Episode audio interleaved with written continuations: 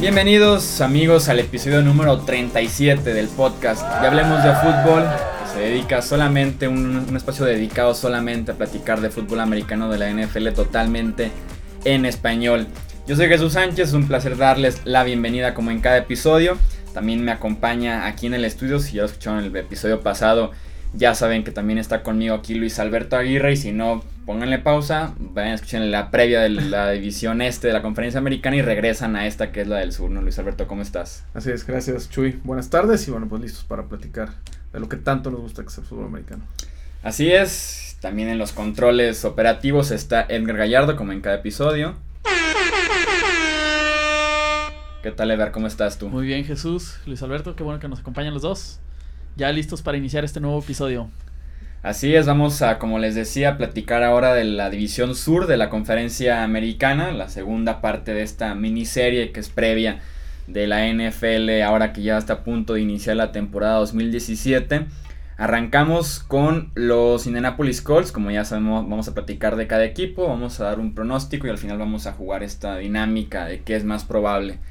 Con los Colts arrancamos creo yo que con la duda más grande que tiene actualmente la NFL y siento que ni siquiera se ha comentado tanto al respecto, que es la operación Andrew Locke que se sometió a esta cirugía en el hombro derecho en enero y ahorita no está entrenando. Ya está lanzando el balón, lleva ya 3-4 semanas lanzando el balón, pero que sigue sin poner un pie en training camp de los Colts.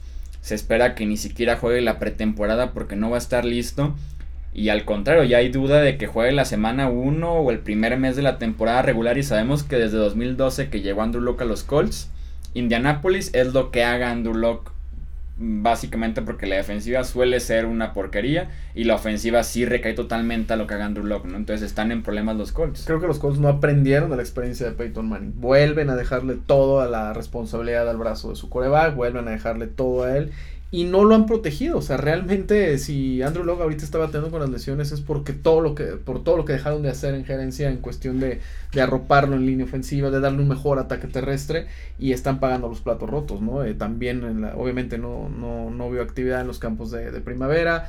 No, no, no sabemos. O sea, realmente es una incógnita cómo va a venir Andrew Locke. Estuve leyendo justo antes de, de llegar por acá eh, que es una de las grandes dudas para, para, para la temporada porque bueno, pues de él dependen los Colts. Con él van a tener oportunidad de pelear eh, un 500 de porcentaje, incluso a lo mejor un segundo lugar de la división. Sin él, los Colts están totalmente perdidos. Sí, pues es lo que pasó justamente en aquel 2011, no para que queden otra vez 2-14, pero si están en problemas, si Andrew Locke se pierde por lo menos el primer mes de la temporada o si regresa ya muy tarde a training camp, porque aunque sea veterano y aunque sea el mismo equipo, misma ofensiva, si requieres de un tiempo para empezarte a aclimatar otra vez al ritmo de la NFL, condición física, todo eso sí requieres algo.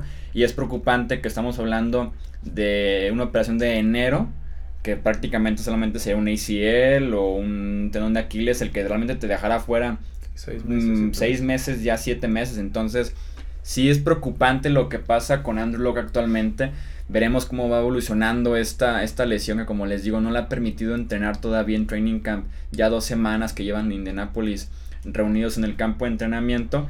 Y que en este offseason, hablando un poco más de lo que fue la gerencia de los Colts, que finalmente ya se deshicieron de Chris Ballard, que ya era hora, y que creo yo que hicieron un error en quedarse con Chuck Pagano, creo que era el momento perfecto para poder limpiar gerencia y limpiar staff de entrenadores. Decidieron que Pagano se quedara, creo que ahora sí va a ser su último año en Indianapolis, porque a pesar de que la defensiva mejoró, que invirtieron bastante en el draft, en la agencia libre para mejorar la unidad que ha sido también de las peores de la NFL, creo que no es suficiente para que Indianapolis no solo se meta a playoffs porque ya se metió a playoffs con Andrew Luck con Chopagano, sino que no se repita el que llegas a Nueva Inglaterra y te meten 50 puntos porque pasó dos años seguidos con Indianapolis y que si ahorita se metiera a playoffs aunque fuera con Pittsburgh, con Oakland, con los Chargers de Los Ángeles, no sé, se llevarían 40, 50 puntos porque es un problema recurrente en Indianapolis que simplemente no hay buen talento en el draft trajeron a Malik Hooker, que fue, para mí era el mejor safety de, este draft. A Quincy Wilson, un muy buen esquinero que seguramente va a ser titular eh, con la defensiva.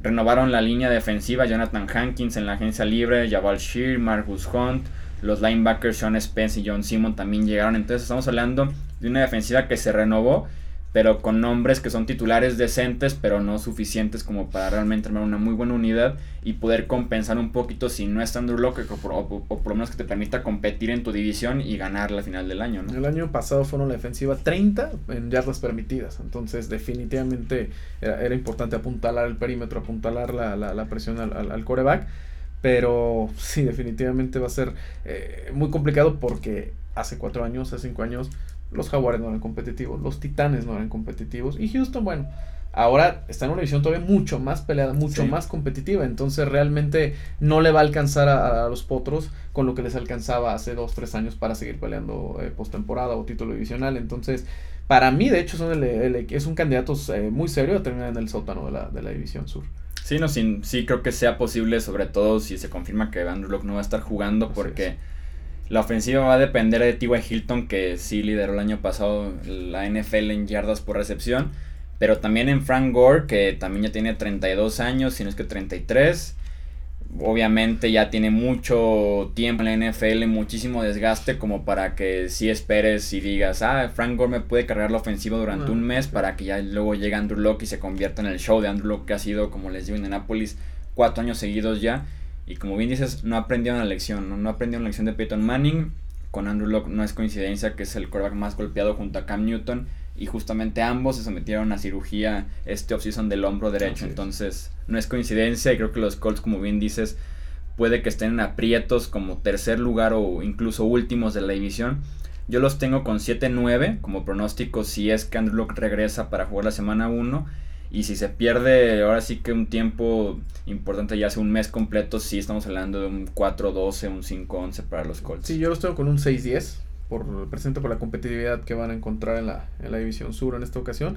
Pero sin Andrew Locke, también un 4-12, 3-13, tranquilamente. Sí, porque realmente ha sido Andrew Locke Indianapolis completo desde que llegó en 2012, desde que era un novato.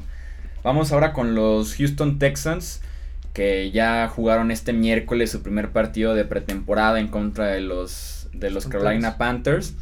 Y que se vio un poquito dudativa la ofensiva. Se aventaron dos, tres y fuera seguidos al inicio con Tom Savage, que se espera ser titular de los Texans para la semana 1.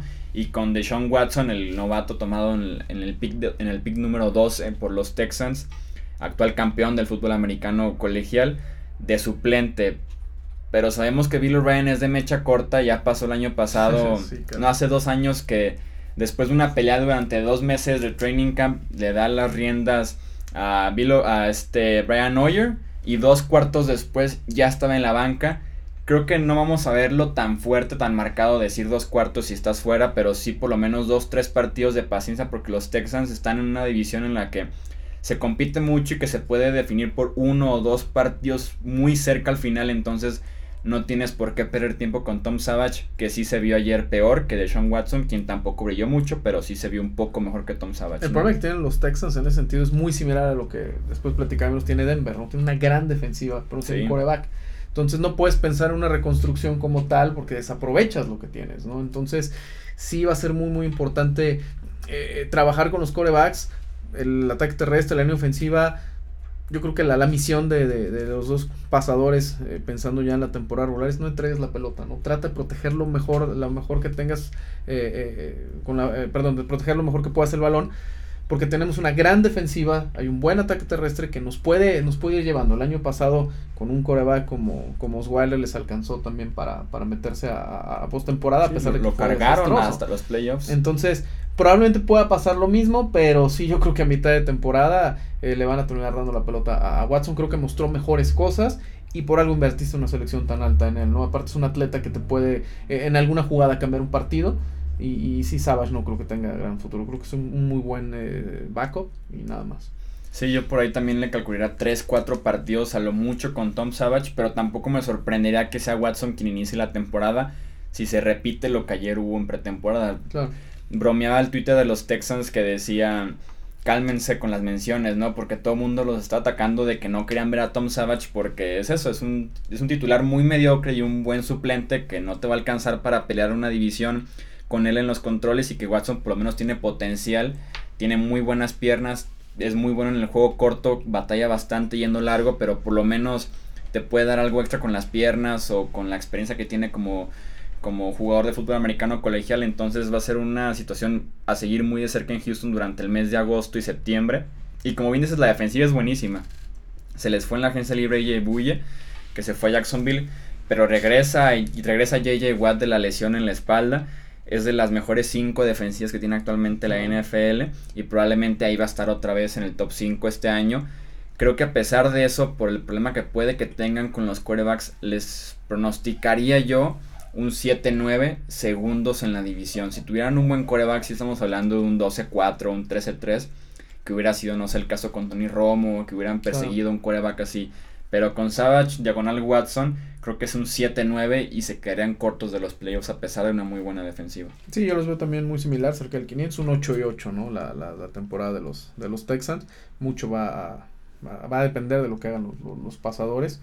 Pero sí, va a ser una lástima, ¿no? Ver una defensiva tan, tan buena. Eh, peleando el, el, el, no caer en el, en el, fondo también de la división, porque los, los para mí los jaguares van a sorprender y los titanes son los, los favoritos.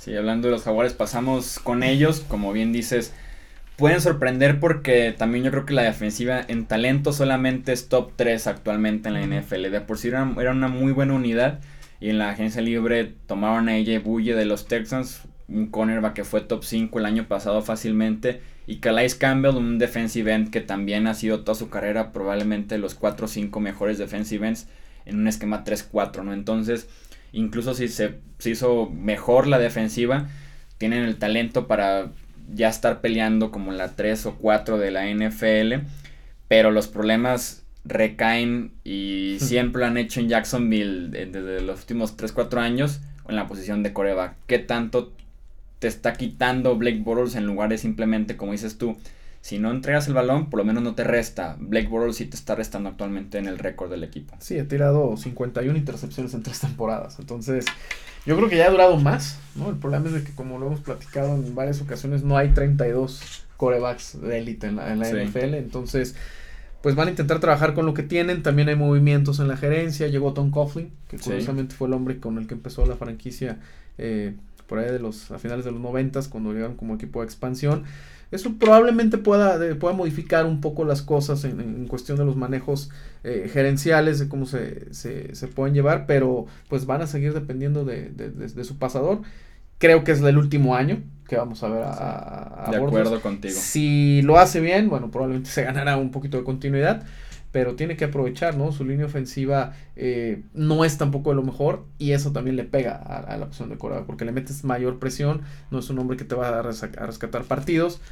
Entonces, están en, están en un problema, pero la defensiva, como bien lo mencionas, tienen han trabajado muchísimo en agencia libre, tenían muchísimo espacio en tope salarial para, para aprovecharlo y han querido seguir el, el, el, modelo de los equipos que han ganado base defensiva, como los Broncos, como los Ravens hace, hace algunos años. Entonces, híjole, no, si le baja un 30-40% a las intercepciones este, este muchacho Bortles, probablemente no pudieran eh, tener una temporada decente, ¿no? Los, los jaguares, y para mí decentes ya no, que ya no sea perdedora, ¿no? Sí.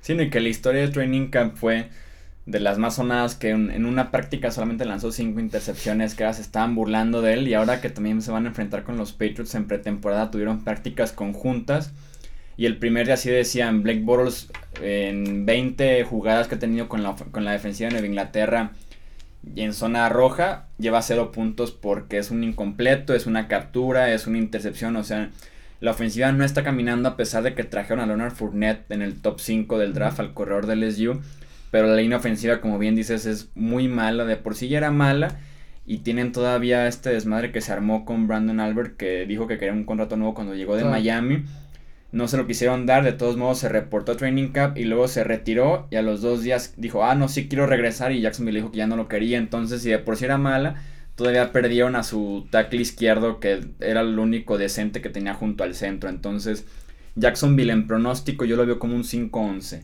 Me duele porque Jacksonville me gusta mucho el proyecto, invirtió en temprano en Black Bortles esperando que fuera un quarterback franquicia, la defensiva es muy buena, pero sí los tiene atados Bortles en la posición de coreback, creo que es un 5-11. Y sí creo que también, como tú bien dices, es su último año en Jacksonville este 2017. Sí, yo lo veo un 5-11, 6-10. Eh, creo que sí se va a notar un poquito la mano de Tom Coughlin, mucha experiencia, campeón con, con, los gigantes de Nueva York. creo yo que sí puede notarse un poquito, pero sí, cuando dependes tanto de un muchacho que es tan malo Sí. y una línea ofensiva que también es muy mala, no hay buenas cosas. Pero sí creo que van a apretar más los juegos y pueden eh, eh, sacar un 2, 3 sustos por ahí. Sí, un 6-10 me gusta para, para Sí, este. puede ser un equipo sorpresivo, por, sobre todo por la defensiva. La defensiva te puede ganar uno que otro juego apretado, que sí estuvieron en varios la campaña pasada. Y pasamos ahora sí con los Titans, que creo yo que este 2017 es el año de Marcus Mariota. Su gran problema son las lesiones, porque en 2015 su primer año fue la rodilla y no terminó la temporada. El año pasado se fracturó también la pierna, no terminó la temporada. Entonces, este es el año de Marcus Mariota solamente si se mantiene sano. La línea ofensiva es buenísima. El juego por tierra con DeMarco Murray y Derrick Henry también es de los mejores y más poderosos que tiene actualmente la NFL. Y todavía le traen a Corey Davis en el draft, que era el segundo mejor receptor que tenía el draft. Y Eric Decker en la agencia libre que fue sorpresivamente cortado por los Jets. Los Titans lo aprovecharon, lo firmaron. Entonces tiene el arsenal Marcus Mariota como para destacar eh, en este año con Tennessee.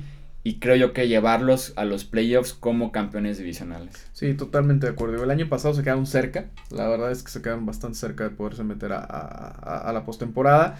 Mariota es de los jugadores jóvenes, de los pasadores jóvenes, creo que el, el- más talentoso y el que menos ha decepcionado. De hecho, no creo que haya decepcionado. En, realidad, es un, un quarterback de muchísimo talento. Le faltaba por ahí una pieza en, en- en- en la cuestión de, recep- de receptores. La llegada en el- de, de su selección colegial, la llegada de Eric Decker, que, pues, que puede funcionar también como slot, creo que le va, le va a ayudar mucho. Si es que también Decker está sano, pues una de las razones por las que salió es porque tenía los problemas de la cadera con, Sí. con los Jets. Pero creo que el principal problema para Titanes es la defensiva, ¿no? Sobre todo el perímetro, que no ha sido Sí. de, lo, de lo mejor. Pero definitivamente creo que Marcus Mariota sí está sano. Sí es un coreback que te va a ganar 11 juegos y, te va a meter al, título divisional. Hay un artículo en NFL.com que entrevistaban a un head coach de la americana, anónimo, y decía que Marcus Mariota este año se iba a meter en la conversación de los tres o cuatro mejores quarterbacks de la NFL. Se me hace exagerado, se me hace mucho porque un buen año y lo catapultas al top 10, pero no a los tres o cuatro mejores. Pero sí se espera por lo menos eso, es lo que se está esperando de Marcus Mariota. Y como bien dices, en la defensiva la secundaria es un problema porque tienen a tres titulares nuevos a Logan Ryan de esquinero que venía de los Pats, a Dory Jackson que también fue selección de primera ronda con los Titans y al safety Jonathan Cyprin. Entonces son tres titulares nuevos con los Titans que pueden por ahí ser un problema en la secundaria, pero que si por ahí se logran acomodar con un muy buen juego por tierra, cualquier equipo prácticamente puede manejar el balón, puede manejar las posesiones y suele ser bastante bueno un juego por tierra sólido. Y creo yo que se meten, como les digo, los playoffs como campeones divisionales. A pesar de eso, creo que no ganan tantos partidos. Creo que es un 9-7, máximo un 10-6. Como les decía, siento que la división se va a definir por un juego. Va a haber varios en 7-9, 8-8. Y el campeón va a ser un 9-7, 10-6. Que fue lo que ganó Houston también el año pasado. Como campeón divisional, ellos quedaron 9-7 el año pasado. Yo el año pasado pude ver bien- a Tennessee en ese juego que le ganaron a, a Denver. Y realmente sí le vi mucho potencial al equipo, ¿no? Y con, con las buenas decisiones que tomaron también en, eh, pensando a futuro, ¿no? En, en el draft. O sea, se hicieron de buenas selecciones altas. Eh, creo que es un equipo construido para el futuro. Creo que es un equipo que a partir de este año y por los próximos tres o cuatro años va a estar ahí en la conversación de, de, de incluso de, de pelear la conferencia americana. Sí. Este año va a ser el primer paso que es llegar a playoff. Que también Marcus Mariota eh, aprenda lo que es la presión, aprenda lo que es este ya estar en esa instancia. Pero sí los veo ganando 10 juegos tranquilamente este año. Y como campeones coincidimos también Sí, ahí los se van a Titans. llevar el sur. Deben llevarse el sur. Si está sano, por supuesto. El, Sí, no, y, esperemos que sí, ¿no? Sería lo mejor porque es un lujo verlo muy preciso en zona roja, con las piernas también No puede tiene aportar una sola intercep- intercepción en zona roja. Sí, no es carrera. brutal en zona Es roja increíblemente Mariota. sí. Sí, es brutal. Vamos ahora sí con las preguntas, esto de qué es más probable, que tenemos aquí para cerrar el sur de la conferencia americana. Te pregunto, ¿qué es más probable? ¿Que JJ Watt regresa como si nada de una fuerte lesión en la espalda que lo dejó fuera todo el año pasado y tiene una temporada de defensivo del año? ¿O Marcus Mariota es cero candidato al MVP al final del año? Yo creo que Marcus Mariota va a ser. ser ¿En serio? candidato Al MVP. Sí. Sí, porque yo creo que la posición de defensivo del año va a estar peleándosela ya con, con Von Miller, con, con Khalil Mack. Khalil Mack, creo que sí le va a tomar a, a JJ Watt, a quien también los años ya se le van a empezar a, Sí. a notar, ¿no? Es el, el que más ha batallado con las lesiones. Y Marcus Mariota, repito, si está sano, yo creo que sí va a estar en la, en la conversación. Sigo pensando que Tom Brady y Aaron Rodgers y probablemente Matt Ryan están en, en el, en, el, en el top. Pero creo que Marcus Mariota se está acercando rápido, ¿no? Yo creo que JJ Watt es más probable. ¿Sí? Marcus Mariota sí creo que aspire de, de que digas, es el jugador que más, que mejoró más en toda la NFL, pero Watt por lo menos ya lo viste que sí puede ser defensivo el año y lo fue dos veces seguidas, entonces por lo menos sí tiene el talento, el calibre, la producción para, creo yo, una tercera temporada de defensivo el año, pero sí Marcus Mariota debe estar entre lo mejor de este año en la NFL. Lo siguiente, ¿qué es más probable? ¿Que Blake Bortles juegue toda la temporada de Jacksonville o que Deshaun Watson juegue toda la temporada de los Texans? Uno, No. uno tiene que ganarse el iniciar Yo creo y que. todo el sí, año. yo creo que, que me cargo del lado de Blake Bortles porque es el titular. Todavía Watson le va a tomar y probablemente le den un poquito de, de- de- Le tengan dos juegos de paciencia a Savage con Houston por el hecho de la experiencia, ¿no? Porque ya estaba ahí. Y, y también es importante que a los novatos no los quemes tan rápido, ¿no? Sí. Porque los puedes echar a perder. Entonces yo creo que es más probable que, que Bortles esté toda la temporada en Jacksonville. Yo aquí me voy otra vez al lado contrario. Creo que Watson es más probable. Si por ahí tiene un buen, un buen segundo juego de pretemporada. Otra vez mejor que Tom Savage. Le das el inicio del tercer juego. Y si se comporta bien en contra de titulares con el primer equipo, tú también. Se ganó la titularidad de la primera semana. Entonces creo que sí está en sus manos tener un buen partido, un buen segundo partido de pretemporada, similar a lo que hizo contra los Panthers y creo que le dan la titularidad. Sobre todo por el potencial, porque no puedes casarte con Tom Savage, aunque sea uno o dos partidos, como les digo, creo que va a estar muy cerrado y creo que van a querer ir con el quarterback de más potencial al final del día. Creo que es más probable que Watson juegue los 16 partidos a que Blake Bortles juegue los 16 partidos, ¿no? O sea, está, sí está Bueno. debatible. Sí, no, bueno, pues esa es la, la, la, la cuestión. Yo iba a preguntar qué era más probable, que Andrew Locke jugara toda la temporada o que JJ Watt la jugara toda la temporada, porque a los dos los veo bastante tocados ya. El problema es que a lo mejor Andrew Locke ni siquiera la va a empezar. ¿no? Sí, no, ahí sí siento que es más probable que JJ Watt pueda estar toda la temporada. A pesar de que en la espalda es algo serio, sobre todo Sobre todo, jugando en la pues. línea defensiva, dependes de la fuerza de, de todo el cuerpo. Pero si Andrew Locke está en muy serias dudas y siento que ni siquiera se ha mencionado tanto el hecho de que estoy casi seguro que no va a estar listo para la semana 1. Sí, es muy probable que no. No, y JJ Watt no es nada más la espalda. Recuerda que también se había lesionado el, el, pero el año previo. Se Ah, había lesionado también el, el, muslo como cadera, ¿no? el muslo, este, el tendón de la corva, creo por ahí. Entonces ya le ha estado batallando, ha perdido, ha perdido eh, juegos importantes. eh, Entonces, de hecho fue, se volvió a lesionar en los playoffs, ¿no? Cuando regresó de una lesión, vuelve para el partido creo contra Kansas City hace dos años y se vuelve a lesionar. Entonces, eso ya no me está gustando de, gustando de, de, de De JJ. Watt, ¿no? Sí, es un estilo muy físico y le está costando. Sí, ya le sí. está llegando el precio de, de haber jugado de manera tan física y siendo Es- literalmente una bestia Es en la línea defensiva. tipo, Sí. Es un jugadorazo. Vamos ahora sí ver rápidamente a leerles nuevamente las plataformas en las que está disponible este episodio 37 de Hablemos de Fútbol. Está disponible en iTunes, TuneIn, iBox, Stitcher, Podbean, SoundCloud y por supuesto YouTube. Así es, recuerde que en YouTube también nos puede ver aquí platicando a Luis Alberto y a mí aquí en, aquí en el estudio de Hablemos de Fútbol, además de ver los videos que estamos subiendo uno que otro día, dos videitos por semana, también de previa, mucho más corto de lo que puede ser la temporada regular de la NFL, que ya estamos a escasos días. Yo todavía no me gano salir en cámara. pues Todavía ya, no. Y ya, ya está saliendo más gente. Salió primero otra persona que tú. a ver si no me corren. Te voy a pasar las, las cremitas que me pongo yo para que te dejen. Perfecto. Bueno, pues eso fue todo por el episodio 37 de Hablemos de Fútbol. La, el próximo va a ser eh, una previa de la división norte de la conferencia americana y así vamos también a repasar la conferencia nacional todo de cara a la próxima temporada. Yo soy Jesús Sánchez, él fue Luis Alberto Aguirre y nos escuchamos en el episodio 38 de Hablemos de Fútbol. Hasta la próxima.